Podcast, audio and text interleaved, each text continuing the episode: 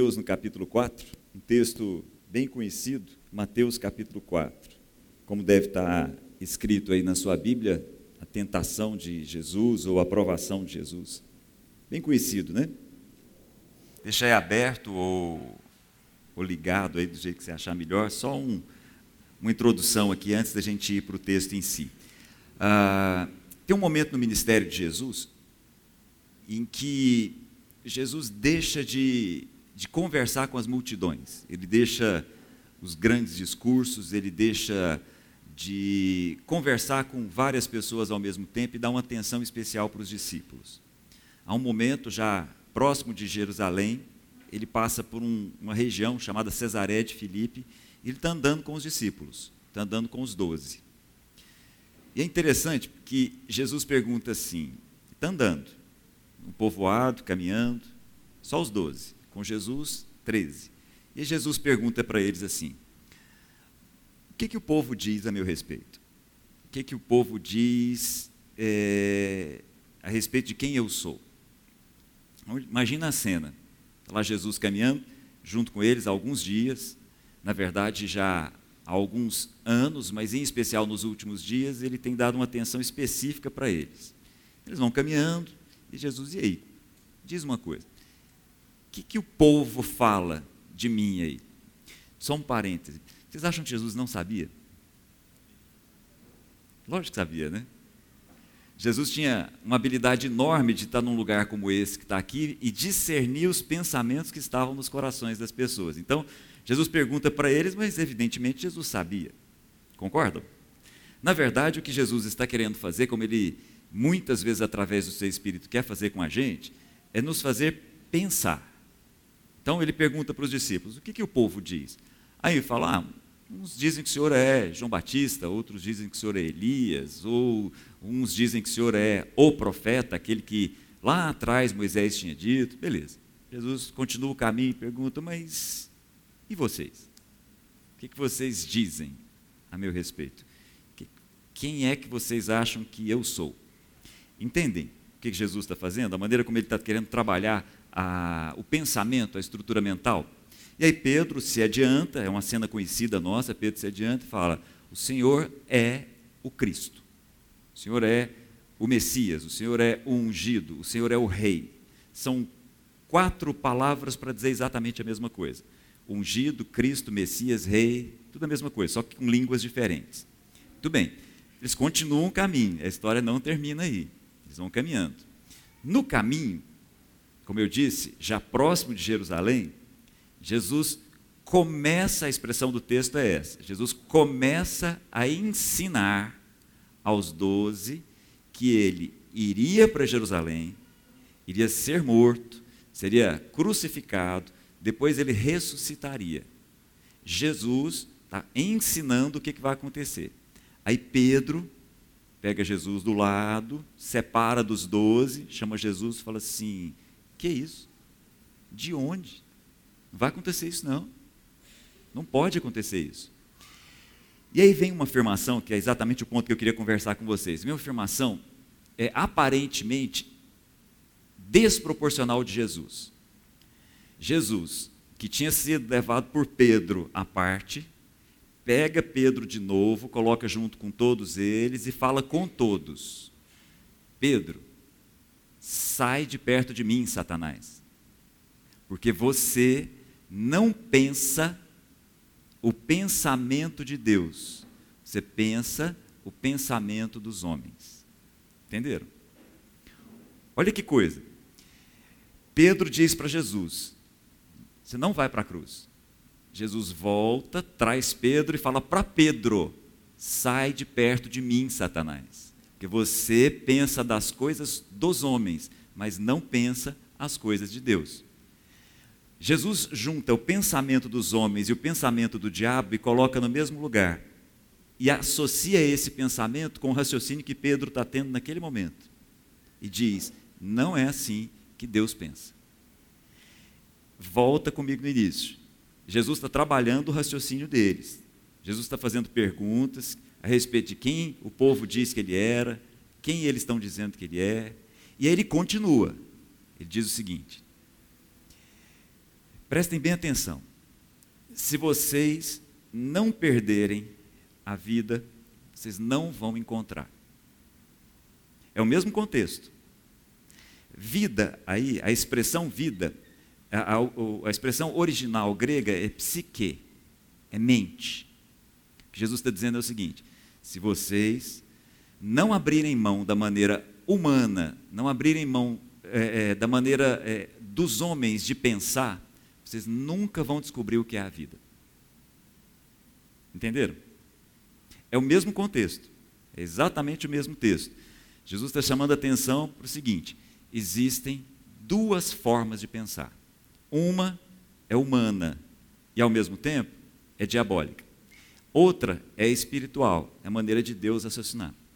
O que a gente vai ver aqui em Mateus capítulo 4, um texto extremamente conhecido, são essas duas formas de pensamento extremamente claras. Uma forma humana e diabólica e uma forma espiritual e divina.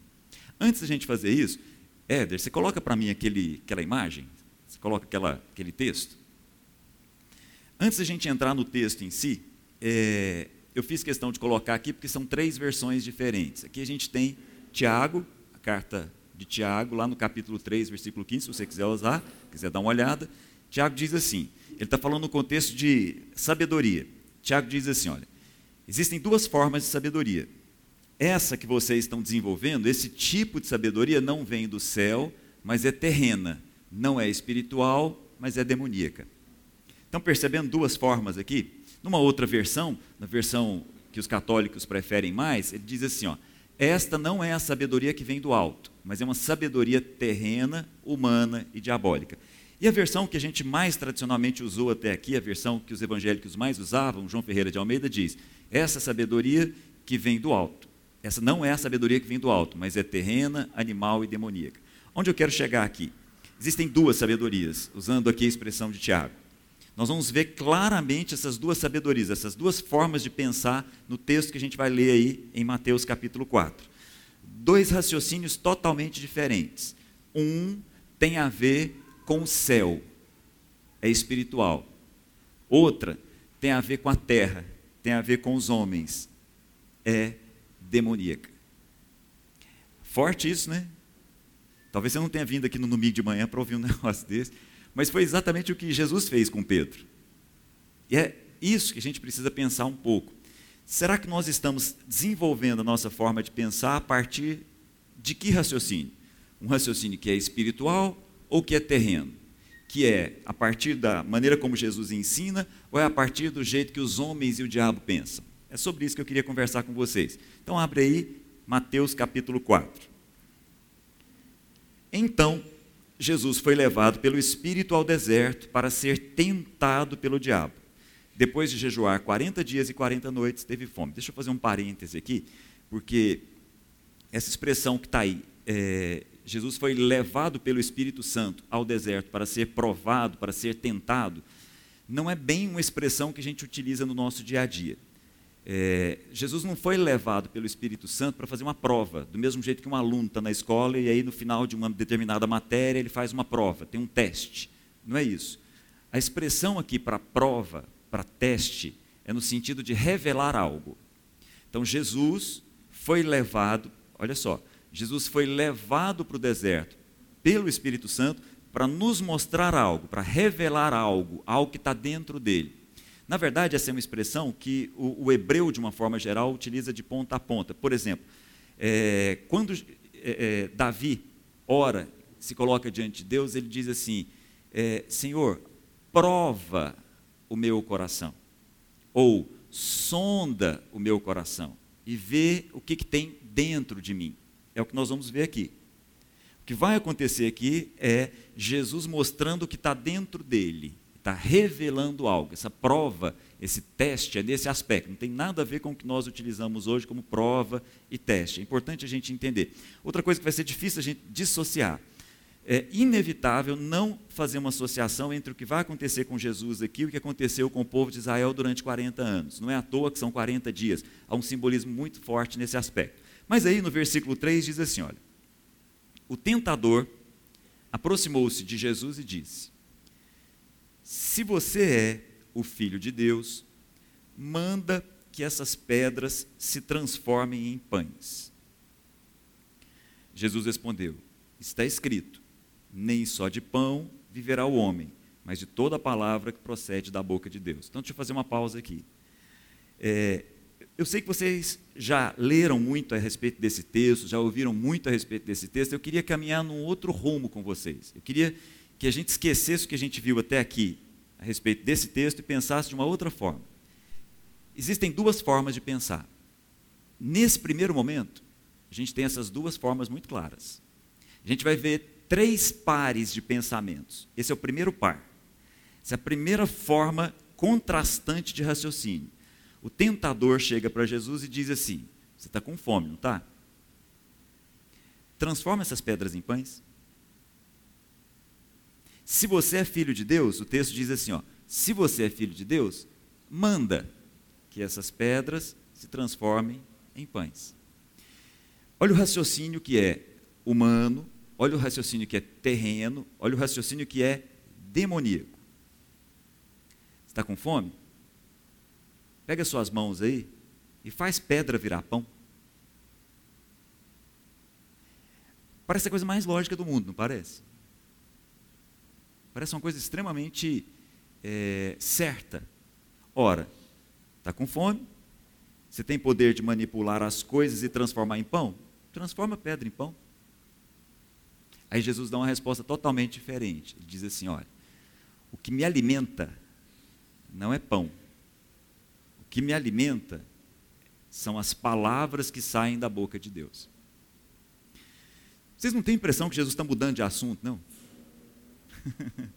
Vocês não têm impressão que se, se parece que Jesus está desviando de encarar o problema? Tem nada a ver. São simplesmente duas formas de pensar que são totalmente conflitantes. E essas duas formas conflitam com a nossa maneira de pensar. O que, que eu estou querendo dizer? Ora, nós estamos com fome, o que, que nós fazemos? Ó, eu pego os elementos que eu tenho e faço alguma coisa para eu comer. O que, que tem de errado nisso? Absolutamente nada, né? Essa é a maneira humana de pensar. A maneira com que Jesus nos ensina a pensar é a seguinte: o que nos alimenta de fato não é o pão que nós comemos. O que nos alimenta de fato é uma outra comida. Essa comida sai de um outro lugar. Não tem a ver com o que eu manipulo. Não tem a ver com o que as minhas mãos podem fazer. Tem a ver com o que Deus diz. Perceberam a diferença? É sutil, mas ela é determinante. O que nos alimenta não passa pelo que as nossas mãos podem fazer. O que nos alimenta passa pelo que Deus diz para nós. Perceberam? É conflitante. Isso mexe de maneira direta com a nossa maneira de pensar. A nossa tendência é, segunda-feira, sair de casa e pensar assim: seguinte, preciso matar um leão hoje. Sou eu que preciso dar um jeito de trazer comida aqui para casa. Essa é a nossa maneira humana de pensar. Dentro do nosso jeito humano de raciocinar, é isso aí. Só que o que Jesus está nos ensinando é o seguinte: não é isso. O que traz pão para dentro da sua casa, o que alimenta a sua casa, não é o que a sua mão e o que o seu braço pode fazer. Que de fato te alimenta tem a ver com o que Deus diz para você. Ou usando a expressão de Jesus num outro momento, ele tem uma outra comida para comer. Totalmente diferente. Estão entendendo as formas de raciocínio aí? Dá para entender? Como é conflitante, como é totalmente diferente a maneira humana e a maneira espiritual. A maneira humana tem a ver com o raciocínio que vem do diabo. A maneira espiritual tem a ver com a, com a forma que Jesus nos ensina a pensar. Vamos continuar o texto. Dá uma olhadinha mais adiante. E é interessante que é, é muito difícil a gente imaginar essa cena. São 40 dias ali e nós não, não, sabemos muito bem como é que essas coisas se processam, mas o fato é que Jesus é levado pelo diabo para um outro lugar, totalmente diferente. Ele agora não está mais no deserto. Não dá para saber se isso é em espírito, o texto não diz para a gente, mas o fato é o seguinte, versículo 5. Então o diabo o levou à cidade santa. Que cidade é essa? Jerusalém. Então o diabo pegou Jesus, e o levou até Jerusalém. Lá em Jerusalém, ele escolheu a principal edificação, o templo, colocou Jesus no lugar mais alto do templo e disse o seguinte: Se você é filho de Deus, jogue-se daqui para baixo. Afinal de contas, já que você gosta de usar as escrituras, vou te dizer, as escrituras dizem assim, lá no Salmo, ele dará ordem a seus anjos a seu respeito, e com as mãos eles o segurarão, para que você não tropece em alguma pedra. Então, vamos parar aqui um minutinho. Duas formas de pensar, dois raciocínios. O primeiro, que é humano, que é diabólico, é esse que está aí. O diabo coloca Jesus no ponto mais alto e diz assim: olha, já que você é filho de Deus, seguinte, você faz tudo certo, você pode se jogar daqui. Afinal de contas, Deus tem obrigação de te encher de anjos lá embaixo e te segurar. Não é isso, inclusive, o que diz as Escrituras? É o que o diabo está fazendo. O que o diabo está dizendo é o seguinte: olha, você que faz as coisas certas, você que tem toda uma contabilidade de crédito diante de Deus, pode exigir de Deus alguma coisa. Inclusive, se você quiser, você pode ser jogado aqui que os anjos vão segurar lá embaixo.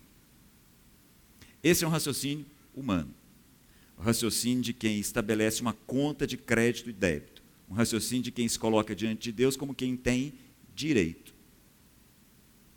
Afinal de contas, eu fiz a coisa certa. Isso não tem nada a ver com raciocínio espiritual. Isso tem nada a ver com a forma de Jesus pensar a vida. Isso tem a ver com a forma humana de pensar a vida. A forma humana de pensar a vida é: eu vou acumulando coisas certas diante de Deus para que eu possa me colocar diante de Deus e pedir para que Ele faça o que eu quero. Isso é humano, isso é uma forma diabólica de raciocinar a vida. A forma de Jesus é totalmente diferente. Jesus diz assim: olha, versículo 7, também está escrito: Não ponha à prova o Senhor, o seu Deus. E aqui de novo, parece que Jesus está desviando de responder o diabo. Não dá essa impressão? Parece que Jesus está desviando o assunto. Parece que Jesus não está conversando. Parece que ele não tinha uma resposta boa para dar. Ele falou: ah, deixa eu escapar jogando um outro texto aqui. Nada a ver. Nós não podemos nos esquecer do seguinte: o Evangelho de Mateus é escrito de um judeu para um outro judeu. E um judeu do primeiro século, nos dias de Jesus, sabe muito bem o que está acontecendo aqui. O judeu do primeiro século sabe que esse texto é um texto de Deuteronômio, sabe inclusive a continuidade dele. Como é que é esse negócio de colocar o Senhor à prova? Entendem? Que história é essa de tentar ao Senhor? Isso não tem nada a ver com a nossa cultura. Nós temos muita dificuldade em entender isso daí. O judeu do primeiro século olhava para isso e sabia claramente do que, que é que Jesus estava falando. Quem olhasse esse texto no primeiro século sabia claramente o que estava acontecendo. Claro. Jesus estava aqui fazendo referência a um evento específico que aconteceu no deserto. Nós, ocidentais do século XXI, olhando para esse negócio, falamos assim: o que, que é isso? Tentar a Deus, provar a Deus, isso para mim não faz o menor sentido. Para o judeu do primeiro século, está claro. O que Jesus está falando é a respeito de um momento na história de Israel. Um momento que aparece em toda a Escritura. É interessante isso. Para nós pode ser uma surpresa. Mas houve um dia, um dia na história de Israel em que o povo provou ao Senhor, ou o povo tentou ao Senhor. Que dia foi esse? O dia que ficou conhecido como o episódio de Massá. Tem nada a ver com a gente, né? A gente olha para isso e fala assim: o que é isso? Só que isso aparece na Bíblia de ponta a ponta, inclusive no Novo Testamento alguma coisa em torno, só no Novo Testamento, alguma coisa em torno de quatro a cinco passagens falando a respeito desse dia, o dia do episódio de Massá. No Antigo Testamento, isso aparece em Êxodo, aparece em Deuteronômio, aparece nos Salmos, aparece nos profetas, porque para o judeu esse é um dia especial. Que dia é esse? O dia em que os judeus se colocaram diante de Deus e perguntaram assim: o Senhor está entre nós mesmo ou não? Entenderam a pergunta? Para nós, a gente olha para esse texto aí, tem muita dificuldade de entender, mas o fato é o seguinte: houve um momento na história daquele povo, lá atrás, como eu disse, é impossível não fazer uma associação do deserto de Jesus e o deserto de Israel. Houve um momento na história desse povo em que esse povo estava com muita sede, aí eles se colocam diante de Moisés e dizem assim: e aí? o Senhor está mesmo com a gente ou não? E aí Deus diz para Moisés assim: olha, vai lá, faz isso com aquela rocha, vai sair água de lá. Ok. Só que esse lugar vai ficar conhecido como Massá. Massá é pôr à prova. É exatamente o que está acontecendo aqui. Esse povo está colocando em dúvida se eu estou no meio deles ou não. Vou voltar. Meu interesse aqui com vocês é descrever duas formas de pensar, dois raciocínios totalmente diferentes. Um raciocínio tem a ver com o que eu faço pode exigir de Deus alguma coisa, se eu estou fazendo o que é certo. O raciocínio de Jesus é o seguinte: Deus está conosco sempre, independentemente do que nós fazemos de certo ou de errado. E colocar isso em xeque é uma coisa séria. Equivale ao episódio lá atrás, que virou o dia em que o Senhor foi colocado à prova. Entenderam? Vou repetir. No primeiro momento, na primeira vez que o diabo se aproxima de Jesus, dois raciocínios são colocados. Um é o seguinte: sou eu que resolvo o pão da minha vida. Jesus está dizendo: não é. O pão da minha vida, quem me dá é Deus. No primeiro momento, o que Jesus está nos ensinando é: o raciocínio humano de pensar é: sou eu com as minhas mãos que transformo pedra em pão. O que Jesus está dizendo é: não é assim. Quem nos alimenta, quem nos dá satisfação, quem traz alimento para a nossa alma é Deus e a Sua palavra. No segundo momento, Existem duas formas de pensar novamente, dois raciocínios. Um raciocínio diz assim: olha, você vai fazendo o que é certo, e aí você pode inclusive exigir de Deus alguma coisa. Você pode inclusive se colocar aqui diante desse templo, desse símbolo religioso enorme que está aqui, e se jogar. Porque Deus tem a obrigação de colocar os anjos dele lá embaixo e te segurar. Jesus diz assim: não é assim. Eu não tenho dúvida de que Deus está comigo. Eu não coloco Deus à prova, eu não coloco o Pai à prova. Eu me jogo daqui se ele me falar para eu jogar. Se ele não falar, eu continuo com a minha vida. Entenderam? E aí vem a terceira e última. Olha a última, lá no versículo 8. Novamente, o diabo leva Jesus para um outro lugar, totalmente diferente. Depois, o diabo o levou a um monte muito alto e mostrou-lhe todos os reinos do mundo e o seu esplendor, ou dependendo da sua versão aí, e a sua glória. E o diabo disse a Jesus o seguinte: Está vendo isso daí? Está vendo esse brilho? Está vendo todos os reinos? Tudo isso te darei se prostrado me adorares. Então vamos fazer uma pausa aqui de novo. Imagina a cena. Jesus levado para um lugar. Não sei que lugar é esse, não sei que monte alto é esse, mas o fato é, o, o diabo o leva e permite com que ele enxergue todo o esplendor de todos os reinos que estão ali. E disse para Jesus o seguinte: tudo está aí, ó. Eu te dou. Interessante isso. Não é o Pai que nos oferece tudo isso. Quem nos oferece tudo isso é o diabo. Isso é interessante, né? Porque pai que é pai não oferece tudo para os filhos em qualquer situação. Vocês concordam? Quem nos oferece tudo isso, usando a expressão do texto, é o diabo. E oferece a Jesus. Está vendo, Jesus? Tudo isso eu te dou. Se você se entregar, se você se submeter, se você me cultuar, se você me adorar, te dou isso daí tudo. Aí Jesus termina dizendo: Retire-se, Satanás. Pois está escrito: adore o Senhor, o seu Deus, e só a Ele preste culto. De novo, o que eu quero destacar aqui são duas formas de pensar. A terceira e última forma de pensar. A terceira e última forma de pensar, humana, é a seguinte: tem algo, tem tudo isso para que eu conquiste. Basta que eu faça algumas coisas.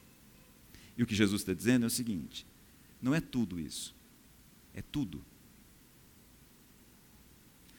O que Deus tem para nós não é tudo isso. O que Deus tem para nós é tudo. O que Deus tem para nos oferecer é Ele mesmo. E Ele mesmo para nós é tudo. Não é tudo isso. Tudo isso é o que o diabo apresentou: o esplendor, a glória, esse brilho que está aí, que passa. Que Deus tem para oferecer para nós é tudo mesmo, e não tudo isso. E o tudo que Deus tem para oferecer para nós é Ele mesmo. Entendem o que eu digo?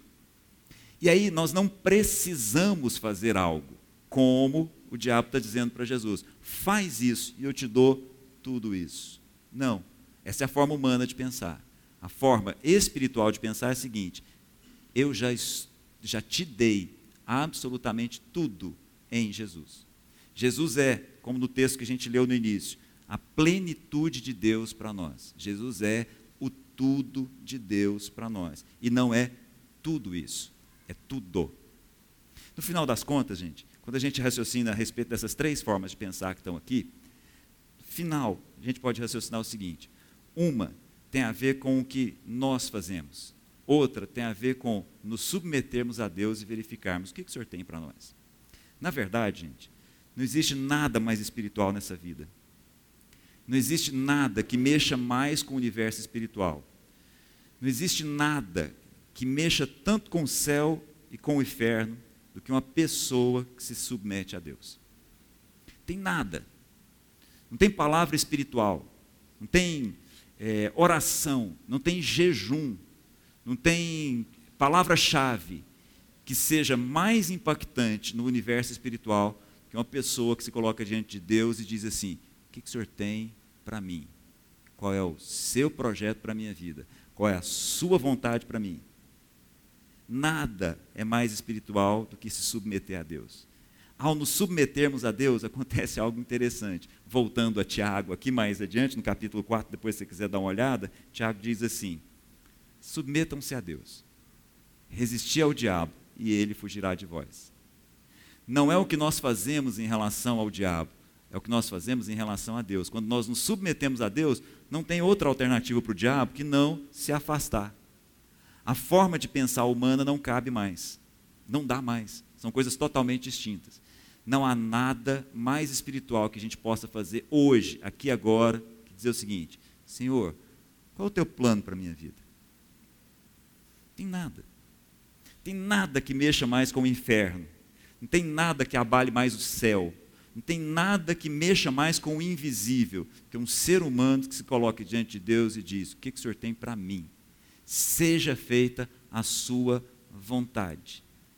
Nada, nada Nada desestrutura tanto o inferno, nada fortifica mais o céu que um ser humano que diz o seguinte: a minha comida e a minha bebida é fazer a vontade daquele que me enviou. Se possível, passa de mim esse cálice. Mas se não for possível, eu bebo. Isso é mais espiritual que qualquer oração, qualquer jejum, qualquer estudo bíblico, qualquer reunião, qualquer sacrifício. Não tem nada que se compare ao Filho de Deus se coloca diante do Pai e fala: Pai, o que, que o Senhor tem para mim? É o Senhor que manda. Eu não transformo pedra em pão. Eu fico esperando as Suas palavras. Eu não manipulo com a minha força aquilo que pode me trazer satisfação. Eu espero a satisfação da tua palavra. Bem diferente, né? Eu não caminho com a vida como quem acumula crédito e débito diante do Senhor. Quem faz isso é a religião. Por isso é que Jesus foi colocado no ponto mais alto do templo, do símbolo da religião. Todas as religiões sempre vão acumular crédito e débito, sempre, de forma a exigir alguma coisa da divindade. Quem entende quem é Deus, o Pai, se coloca diante dele e simplesmente fala: é isso, eu me submeto e não tenho dúvida de que o Senhor está comigo. Eu não vou ter dúvida de que o Senhor está comigo. Por fim, quem entende o que é se colocar diante de Deus e se submeter, capta muito facilmente, muito facilmente, que não interessa o tudo isso que os nossos olhos podem ver. Interessa o tudo mesmo, que é o que Deus é para nós, em Jesus. Amém? Feche seus olhos. Vamos orar. E que essa forma diferente de pensar, que é a forma de Deus, possa mexer com a nossa estrutura mental, que é humana, e querendo ou não, é animal e demoníaca. Deus amado, muito obrigado pela tua presença aqui entre nós. Muito obrigado por essa reunião em família. Muito obrigado por Jesus. Muito obrigado porque o Senhor nos ensina através do teu Espírito. Nossa, nossa forma humana de pensar, que nós ingenuamente não percebemos, é diabólica e é totalmente contrastante com a Sua vontade. Em nome de Jesus, que o Teu Espírito seja derramado aqui nos nossos corações, nas nossas mentes, e que a gente possa aprender a sacrificar a nossa, nossa forma humana de pensar, para que a gente possa conhecer a vida, a vida na sua plenitude, a vida em todo o seu propósito. Ajuda-nos, ó Pai. Leva-nos para nossa casa, que essa palavra seja nos nossos corações como que a semente numa terra perfeita que frutifica. Em nome de Jesus.